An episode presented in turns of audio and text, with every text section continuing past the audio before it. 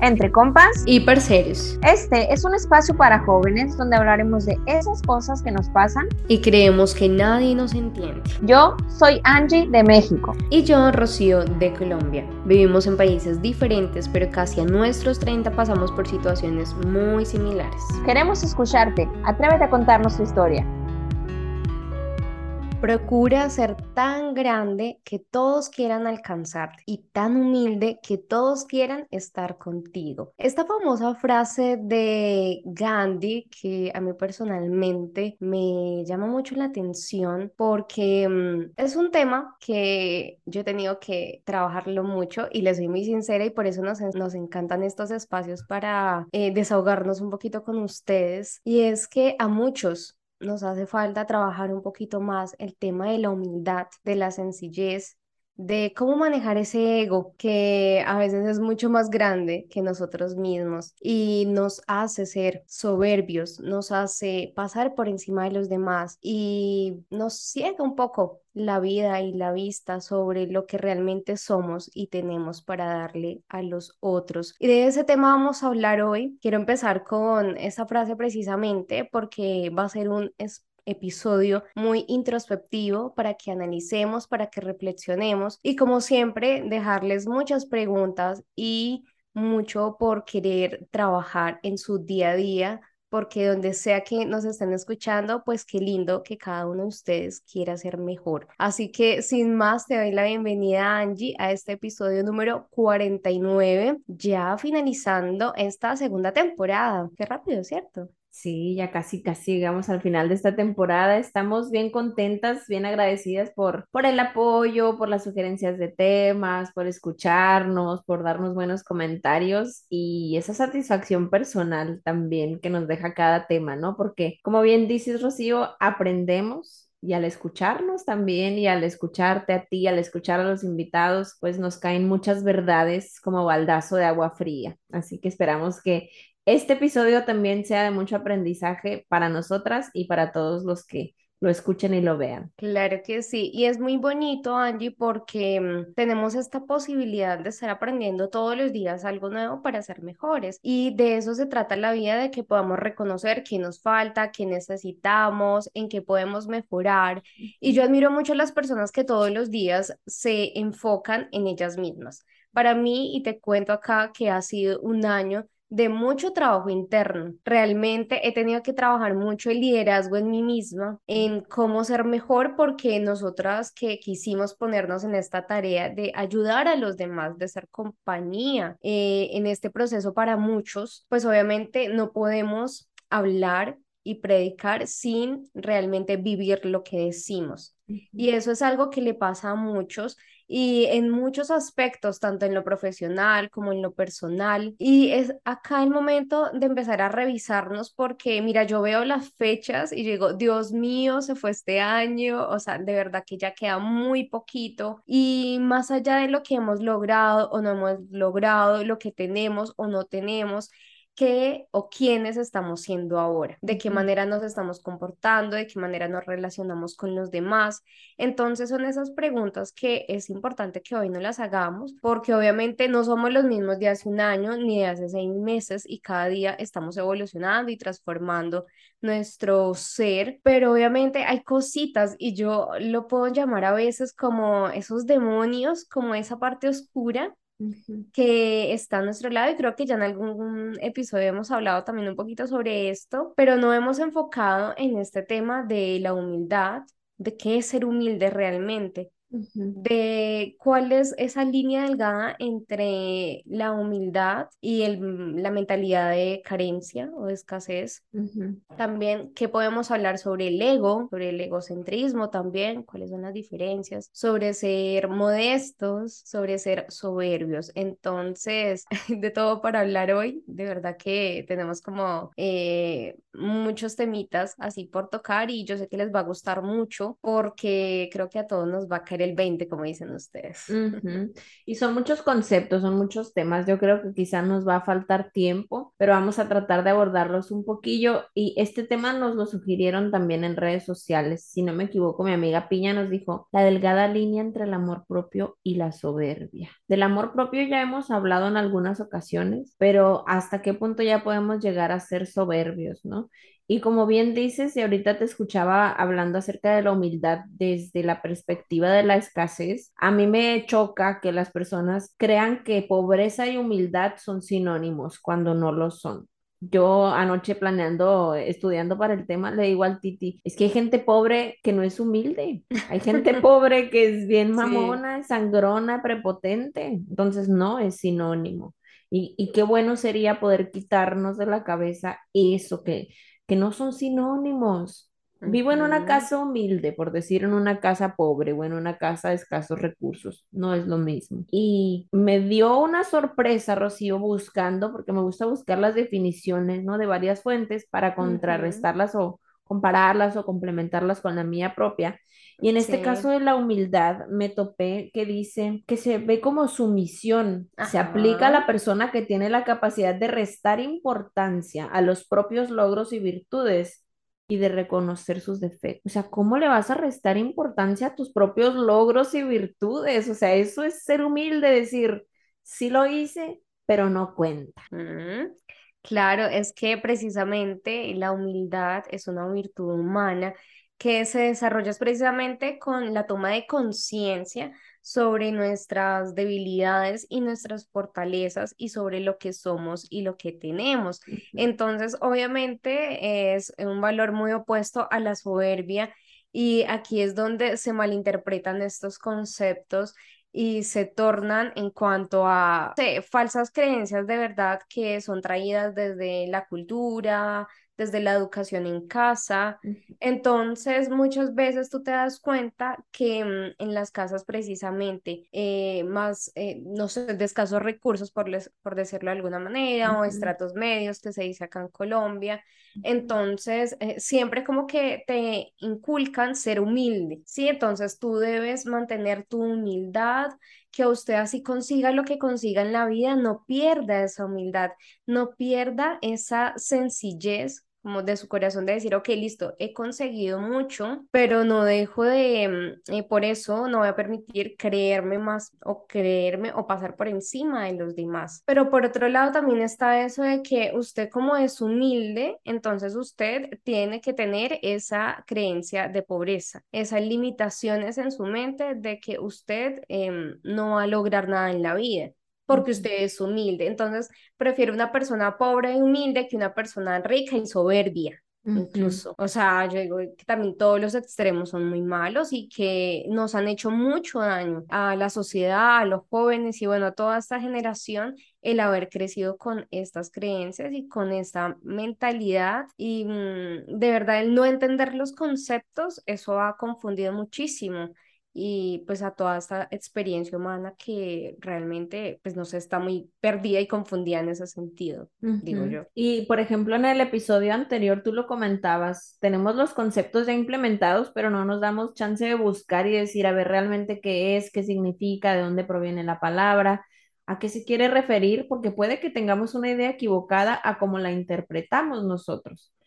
Pero sí, a mí me resonó mucho esto de, es como desmeritar lo que hacemos nuestras virtudes. Claro que hay que tener en cuenta nuestros defectos también, nuestras limitantes. Decir, hasta aquí, yo sé que puedo.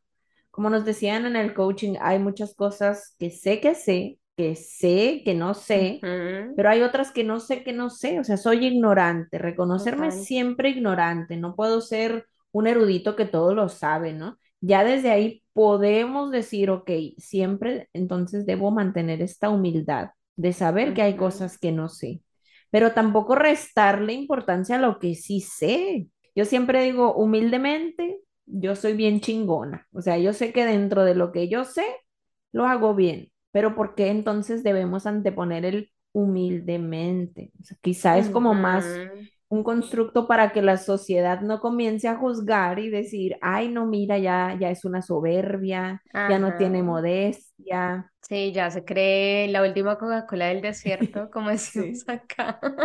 Sí, sí, sí. Y es que pareciera que estuviera mal que uno pudiera, mm, eh, yo digo, como glorificarse de lo bueno que tú haces, no tanto presumirlo, sino decir, ok, he logrado esto, soy esto, porque entonces ya se interpreta como que o estás presumiendo o te crees demasiado, o tú sí y yo no. Pero de verdad que eso, eso pasa mucho, mucho, y de verdad pasa en todo el mundo, o sea, es un, eh, son comportamientos y conductas y pensamientos que atañen directamente al ser humano. Y uno dice, Dios mío, o sea, ¿cómo es posible que en una sociedad donde en vez de que se celebren los logros, donde yo te diga, wow, lograste eso, qué bonito, qué chévere, y no lo dices ni para que se te crezca el ego, ni para mm, sentirte menos humilde, ¿sí? O decirlo sin humildad, sino porque realmente lo sientes y lo has logrado. ¿Sí? Entonces, más bien, si te crees menos, pues está mejor y eres una mejor persona y eres más especial y así la gente te quiere más. Entonces, por eso yo leí esa frase al principio. A ver, creo que también la humildad está en cómo tú tratas a los demás, ¿sí? Por mucho de tus logros, tu grandeza, em, lo que consigas, porque tú puedes decir, ok, yo he logrado esto, pero mira, tú no has logrado nada. La soberbia. Lo mismo que tú, claro. Entonces, si empiezas a sacar esos comentarios, pues uno dice como que obviamente ahí pues no, no, no eres humilde y no aplica, pero tampoco quiere decir que entonces por todo tengo que decir, ay no, yo soy una profesional humildemente hablando. o, o, con humildad digo que he logrado comprarme mi casa y mi carro, o sea, qué necesidad. Y, y, me gustaría retomar un poquito ahora la nota random de este episodio porque tú ahorita hablaste un poquito acerca del ego y del egocentrismo y justo también a las personas que tienden a, a elevar un poco, digamos, eh, este amor propio que, o llegar a la soberbia, ¿no? Se les puede también condenar como narcisistas. Así que yo traigo hoy las diferencias, algunas, que hay varias, entre el narcisismo y el egocentrismo para poder dejar claros ciertos conceptos.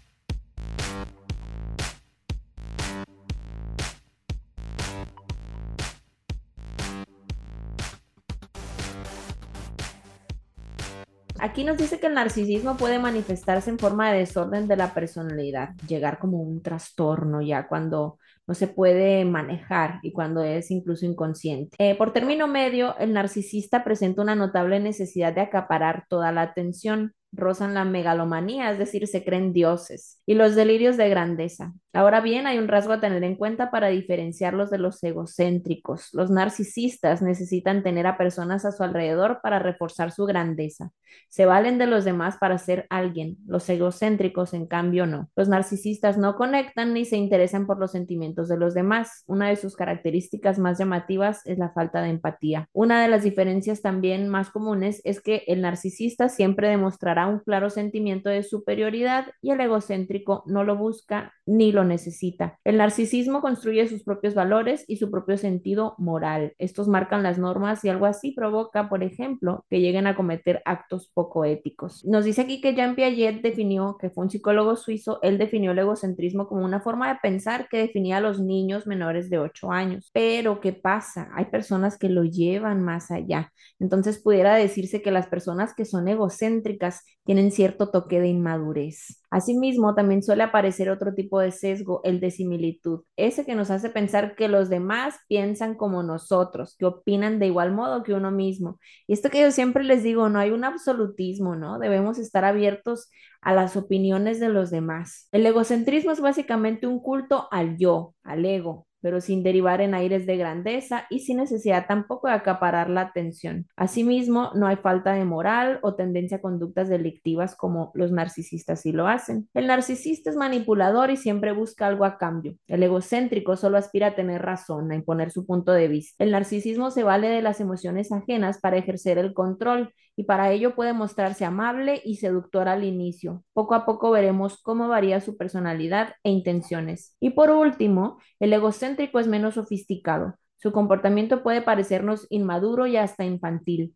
No manipula y se muestra desde el inicio del mismo modo. Lo que vemos es lo que es. Alguien que solo tiene en cuenta sus perspectivas, opiniones y necesidades. ¿Cómo ves, Rocío? ¿Tú tenías identificadas estas diferencias o también podías llegar en algunas ocasiones a confundir los términos? En algún momento sí los confundía, porque obviamente, digamos que en, en el hacer, a ver, en la práctica, digamos que se parecen mucho, pero obviamente cuando ya empecé a estudiarlo, cuando empecé a estudiar coaching y todo este tema, yo siempre he dicho, de verdad, bueno, yo todavía sé que puedo hacerlo, ¿por qué no estudié psicología? Digo yo. me encanta la comunicación, pero, pero me encanta la psicología, y, pero estudio muy por mi cuenta psicología. Claro que todavía puedo y lo voy a hacer. Sí, he tenido, incluso, sabes que he leído mucho sobre este tema ahorita que estoy haciendo las historias, las confidencias anónimas en mi canal de YouTube, donde me traen muchos casos sobre este tema y he tenido que buscar, obviamente, también para estudiar un poquito.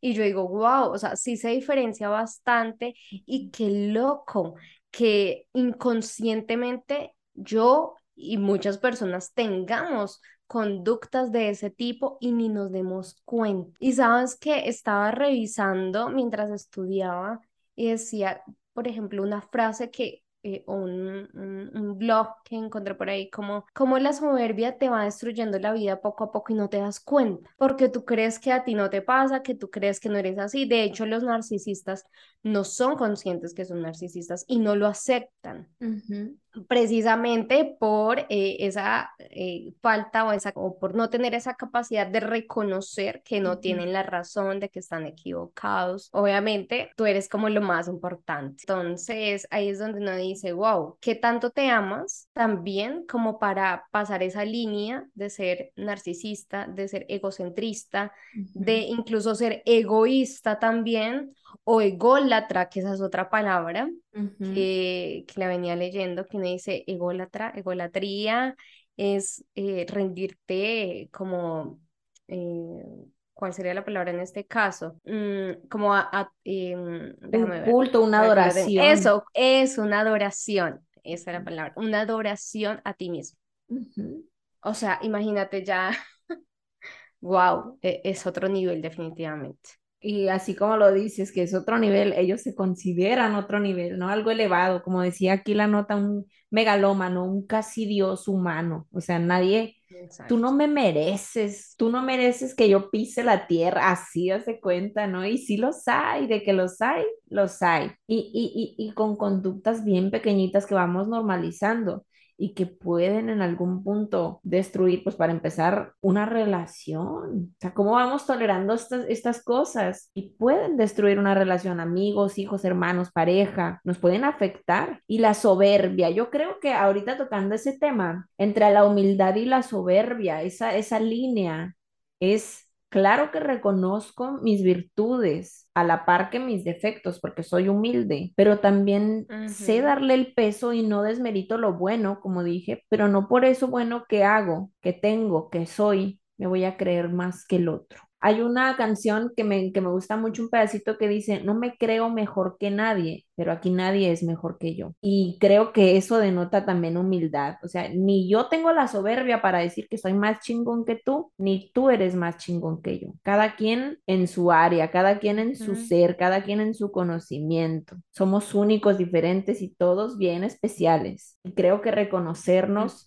como dije ahorita, ignorantes en muchas, muchas cosas esa es la clave para poder mantenernos humilde, pero también el balance, o sea, sé todo lo que soy, todo lo bueno que soy, pero no me considero porque no puedo ser superior a alguien, ni por estatus económico, ni por profesión, ni porque los valores que uno tiene. La calidad humana, no sé, es, muy subjetiva, ¿no? Pero eso no nos hace superiores a alguien. Mira que en cuanto a eso, eh, hoy, hoy es el día de las frases, porque me, me, encanta todo lo que he encontrado y les voy a leer una que, que como wow. Dice, la soberbia es una discapacidad que suele afectar a pobres, infelices, mortales, que se encuentran de golpe con una miserable cuota de poder. Esto lo dijo José de San Martín. Y yo digo, wow, o sea, eh, siempre es como que por algún momento, si tú tienes poder, sea poco o mucho, y empiezas a tener este sentimiento de soberbia, a comportarte eh, pasando por encima de los demás, eh, con tus actitudes, con tu tono de voz, cómo te comportas frente a los otros. Pero hay algo que, una frase, ahí se me vienen todas las frases a mi cabeza.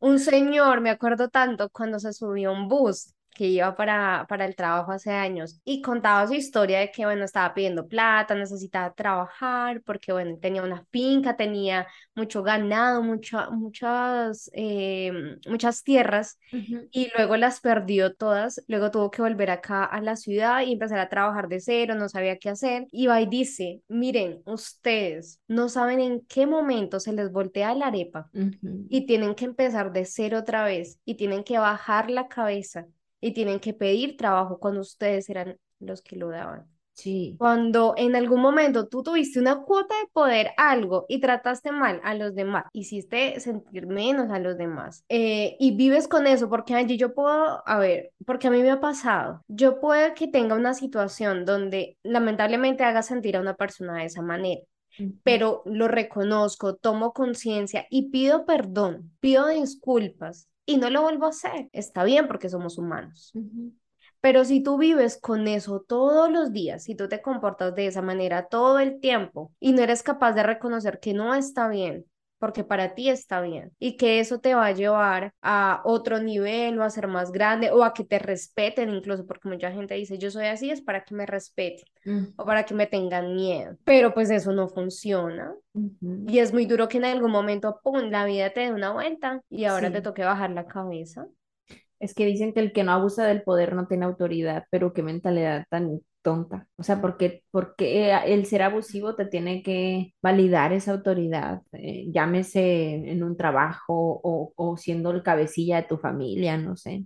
yo tengo ganas ahorita de que llegue la hora cuchi cuchi y me hagas la pregunta Seguro, segura, no, no, no creo que tengas muchas ganas. Mira, de, es que yo de sé responder que me después de que la haga. Yo sé que te vas a pasar de lanza este día. No, no soy tan mala, por favor. Ah, es que el tema se presta para incomodarse mucho. No, vamos a ver qué me respondes. La verdad es que eso sí es eh, muy, mm, muy cierto que, como dice el dicho, caras vemos, corazones no sabemos. y una cosa, y nos pasa mucho cuando estamos trabajando por redes sociales, que vemos a la gente tan divina, tan lúcida, súper amable, súper linda. Y luego después, o sea, uno ve como el cantante más reconocido de México le pegó a su novia y la maltrataba y uno decía, Dios mío, pero si este se veía un amor súper lindo y terminó siendo un guache, entonces, a ver, no quiero hacer una comparación contigo, pero es como que aquí también nos sinceremos un poquito, porque todos tenemos nuestro lado oscurito y es normal, unos más marcados que otros, pero es normal.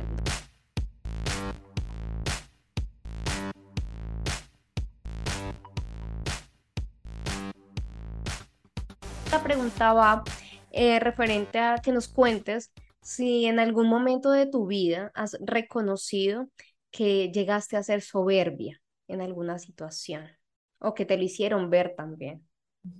que he sido soberbia. Mm, yo creo, yo, yo no lo puedo interpretar como soberbia, pero sí me han dicho en varias ocasiones, sé humilde para aceptar que te equivocaste sé humilde para aceptarlo. Eh, te lo estoy haciendo ver, porque yo lo veo desde otro punto, sé humilde. Jefes, en la familia también, porque yo me amacho y digo, no, no, no, es que para mí no está mal y para mí está bien lo que yo hice. A veces invalidar el punto de vista de alguien más, ¿no? No sé si como tal ser soberbia, porque yo no me he sentido superior pero sí me han reprimido por no saber escuchar un punto de vista. Pues pudiera ser soberbia así, ¿no? Sí, no escuchar, no validar el punto del otro. Mira, justo, eh, es que este, en este episodio investigamos bastante. Quiero leerte algo que encontré precisamente que tú dices, ¿será que sí? ¿Será que no? Mira, popularmente se llama también soberbia a la rabia o el enfado que muestra una persona de manera exagerada ante una contrariedad. Mm, y es considerado por la teología católica como uno de los siete pecados capitales, porque obviamente, obviamente depende cómo reaccionas a eso. Entonces ahí cuando a ti te dicen tienes que ser humilde para reconocerlo, tienes que ver también, no solamente que no aceptes, sino cómo reaccionas. Sí, Si te enojas, si empiezas a, a gritar o te airas demasiado, ¿qué tal? ¿Cómo la ves ahí? pues sí, es soberbia. Sí, sí, entonces sí he sido soberbia. Sí me lo han hecho ver, como dices, Rocío, a veces hacemos cosas que no captamos como tal o Ujú, que no las identificamos, pero sí, y este aspecto de la humildad no lo habíamos hablado, el, el, el reconocer también en, pues sí, sí, reconocer los defectos, es cierto. Mira, no me, me siento cuesta. regañada, me siento regañada. Pregunta súper incómoda hoy. Sí, me siento regañada porque sí, a veces No, no, invalido el punto no. de vista del otro, ¿no? O digo, no lo hice con esa intención. A veces no haces las cosas con intención, pero, pero pasan, lastimas, ofendes, te equivocas y hay que reconocerlo también. Obvio. Y es que también eh, yo digo que debe haber un equilibrio, como siempre lo mencionamos, y entre esa delgada línea de prefiero no hablar, quedarme callado, que me traten como quiera, si no me gusta no digo nada Ujú, puede que tenga títulos, puede que haya estudiado, puede que tenga el conocimiento, pero mejor me quedo callado y no digo nada porque prefiero hacerme el que no sé para no presumir que sé. ujú. Y ese otro lado de tengo la razón, es lo que yo diga, es lo que yo quiera, se hace como yo quiera. Y no, y me ofendo o me enfado cuando alguien, pum, me contradice. Sí, Y eso nos pasa a muchos y yo creo que también es tener, como tú dices, esa capacidad de reconocer, pero también de identificar en qué momentos somos de cierta manera y con qué personas. Porque si te has dado cuenta, hay mucha gente que en la familia, obviamente por el grado de confianza, tiende a ser mucho más soberbio, tiende a ser mucho más autoritario. Pero cuando estás en el trabajo, te vuelves como esa hormiguita chiquitica que va por ahí desapercibida, que nadie la vea, que nadie te regañe, que nadie te diga nada, porque prefieres estar así como perfil bajo. Y ahí es también donde vemos las personas hipócritas, la gente doble cara, la gente que precisamente se pone esa armadura. Para ocultar lo que realmente es. Entonces, ay no, o sea, bueno, esto ya es como otro tema, pero mm, eh, no sé, eso sí me parece súper feo, de verdad, que muchos deben y debemos trabajar, porque nada como ser uno mismo Sí. y realmente respetar lo que tú eres, tu esencia, conocerte. Y también con esta moda de conócete a ti mismo, ámate a ti mismo, entonces me amo tanto que los demás me valen un pepino, Oye, pero también, Rocío, puedes identificar entre ese autoconocimiento, soy una mierda de persona, no tengo valores, no tengo empatía, hago sentir mal a los demás. ¿Cómo voy a querer eso si me estoy dando cuenta que soy una basura? ¿Cómo lo voy a querer? Entonces también el quererte es estar abierto al cambio, es reconocer lo bueno y lo malo, es esta humildad, vaya, reconocer, hago las cosas de esta manera, puede que me sienta una parte diabólica de mí satisfecha, pero no está bien, no es El e- correcto. se te metió el espíritu, Ándale, sí. dirían por ahí. No es correcto, entonces tengo la capacidad de cambio, eso también es quererte, no aceptar tal cual como el episodio, así soy, no voy a cambiar. No, podemos cambiar, debemos cambiar, adaptarnos, nuestra vida está en constante movimiento, hay que adaptarnos a eso. Y teníamos también, disculpa Rocío, anotado el tema del ego, pero yo creo que ese nos lo vamos a desmenuzar en otro episodio porque hay mucha sí, tela de dónde sí. cortar. Y curiosamente, la gente que critica el ego de los demás están hablando total y llanamente desde su ego, entonces, como criticamos al otro y desde qué postura, pues, con qué cara estamos criticando al otro. Sí, total. Y mira que también pensaba ahorita que tú decías de, del reconocer qué tan malas personas podemos llegar a ser. Y ahí también va el no darnos tan duro, porque también a veces nos criticamos demasiado y nos juzgamos y soy mala persona, entonces te quedas con una mochilita cargada de, de cosas súper pesadas que vas arrastrando durante la vida, donde no has podido perdonarte a ti mismo por cosas que dijiste, que hiciste, que capaz hirieron a los demás, pero que ya sabes que tienes que sanar y soltar para darle oportunidad a lo nuevo. Entonces también como que eh, mucha gente se victimiza, o sea, hace como la víctima en eso de que, ay, no, sí, yo ya sé que soy una mala persona y por eso a mí nadie me quiere, por eso pues yo soy así y, y pobrecita de mí, entonces, o si no tú te aguantas, yo soy así, no me importa, si no te gusta, pues vete. Entonces, como que eh, vemos diferentes tipos de personalidades, pero también vemos muchos vacíos que tienen las personas al ser así. Por eso yo les decía al inicio que todos tenemos una perspectiva o una creencia sobre la humildad, la modestia, la soberbia, de acuerdo a cómo nos criaron, de acuerdo a cómo crecimos. Y eh, bueno, también ya como para ir terminando, yo quiero decir algo que realmente es importante, me parece a mí en este tiempo, donde cada día estamos más preocupándonos por trabajar en nosotros mismos, que tú no tienes la capacidad ni el poder ni el control de cambiar al otro.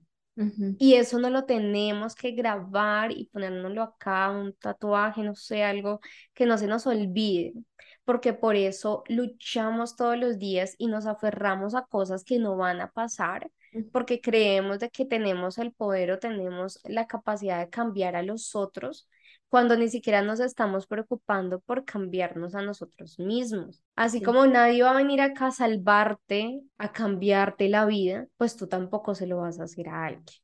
Entonces desde ahí tú dices, listo, ok, ocúpate de ti, yo me ocupo y me hago responsable por lo que digo, por lo que hago y por lo que pienso. Lo que tú digas, hagas o pienses es tu problema y es tu tema y yo, como interprete las cosas y como tenga esa capacidad que tú mencionabas de madurez también para enfrentar a lo que me diga o la interpretación de las palabras que me digan hacia mí, tú eres el responsable de qué quiere entender, qué quiere escuchar, así la persona lo haya dicho mal o como sea, pero tú no puedes cambiar a esa persona, porque entonces estamos todo el tiempo, pero es que tú dijiste, pero es que tú hiciste, pero es que tú eres así, pero es que tú, tú, tú, tú, tú, la otra persona es la otra persona. Tú tienes la capacidad solamente de cambiarte y mejorarte a ti mismo. Entonces, cuando entendemos eso, dejamos de sufrir mucho. Es que ahí son meramente los egos chocando, es lo que te decía ahorita. Esa lucha de poderes es el, es el ego de uno y el ego del otro que chocan, pues. Y es difícil, es, requiere mucho valor, mucha valentía poder ver qué defino yo como la persona que soy, qué me ha pasado, qué me ha hecho identificarme como la persona que soy inclusive mis barreras y mi posibilidad de adaptación y mi posibilidad de cambio. ¿Qué me ha hecho esta Angie que soy? ¿Me ha servido ser esto que soy? Para mí, para mi satisfacción personal, para mi trabajo, para mis relaciones. Me gusta, ¿Qué puedo cambiar? ¿Qué puedo mejorar? ¿Qué puedo adquirir? ¿Qué veo que, por ejemplo, mi pareja me reclama? ¿Qué veo que, por ejemplo, mi familia necesita de mí? ¿Qué me hace falta desarrollar en mi ambiente laboral? Es una chamba constante, pero hay mucho tiempo para hacerla. Hay mucho tiempo para hacerlo. Toda nuestra vida es este crecimiento, es este aprendizaje vivamos poco o muchos años, somos el proyecto más grande que tenemos y no podemos restarnos, así como la humildad decía restarle valor a tus virtudes, no le, yo les digo, no, no vivan en su humildad, sean humildes en el sentido de reconocer que puede ser más, esa ambición, pero sí quieran eso que tienen. Como lo decíamos en el episodio pasado con Martín, saber que puedes más, pero querer lo que ya hay. Está bien chila la vida, no se compliquen. Sí, sí, sí. Ay, sí, sí, sí. Eh, eso, me voy con eso. No se compliquen la vida, de verdad que hay mucho tiempo para aprender y todos los días se aprende algo nuevo. De verdad que lo único que duele mucho a veces es estar cayendo en la misma piedra y repetir los mismos errores y decir, ay, ok, aprendí, pero después se te presenta algo parecido y otra vez volviste. Entonces, nada, yo creo que necesitamos en días como hoy abrazarnos mucho, darnos mucho amor, ser generosos con nosotros mismos y decir, bueno, ya, eh, fluyo con la vida, dejo que, eh, no sé, salir y sacar todo esto escribiendo, llorando, Em, no sé, yo creo que también incluso cuando tú hablas con los demás y les preguntas como yo cómo soy, cómo te parezco, cuando la gente da comentarios hacia ti, es bonito, porque aunque digan cosas que no te gustan, porque puede pasar, pero gracias a eso es que tú puedes ir mejorando día tras día. Entonces, eso es muy bonito. Y nada, eh, yo creo que las relaciones humanas de por sí son muy complejas. Sí. Somos imperfectos, entonces de por sí siempre pues va a haber algo, algo que no nos guste del otro, algo que no nos guste de nosotros mismos. Entonces yo creo que la idea acá no es cómo ser perfectos, sino de cómo asimilar mejor cada cosa que nos pasa en la vida para no quedarnos estancados en esa situación, sino fluir, aprender y seguir para adelante, que eso es lo más importante. Creo que no tengo más que decir, punto y se acabó. y ya di todo, dijo Gigi, yo ya di todo. Pues muchas gracias, compas y parceros. Esperamos que, igual que nosotras, se hayan movido, hayan reflexionado y que les haya despertado una espinita por analizarse y decir, a ver, soy modesto, soy humilde, soy soberbio, soy egocéntrico, narcisista, no sé, está chilo poder verse en ese espejo y meternos a nadar en nuestros interiores, que a veces le sacamos la vuelta, pero es muy, muy beneficioso. Así que a nosotras denos mucho amorcito como nosotros se los damos a ustedes, denle like, compartan con la gente que le falta modestia, humildad, no sé, con una, una, cachetada con guante blanco si quieren. Es que, hola, me encontré este episodio por ahí, deberías escucharlo. algo me dice que tiene un mensaje para ti y ya, sí. Sí, sí, sí. Así que gracias, Rocío, fue un episodio muy, muy lindo y Besitos para todos. Gracias a todos. Recuerden suscribirse, dar like si están escuchando y viéndonos por YouTube. Y si lo escuchan por Spotify, a compartir, pero a lo loco, que de verdad eh, esta información le debe llegar a muchas, muchas personas. Claro que yes. Besitos, para, todos. Bye.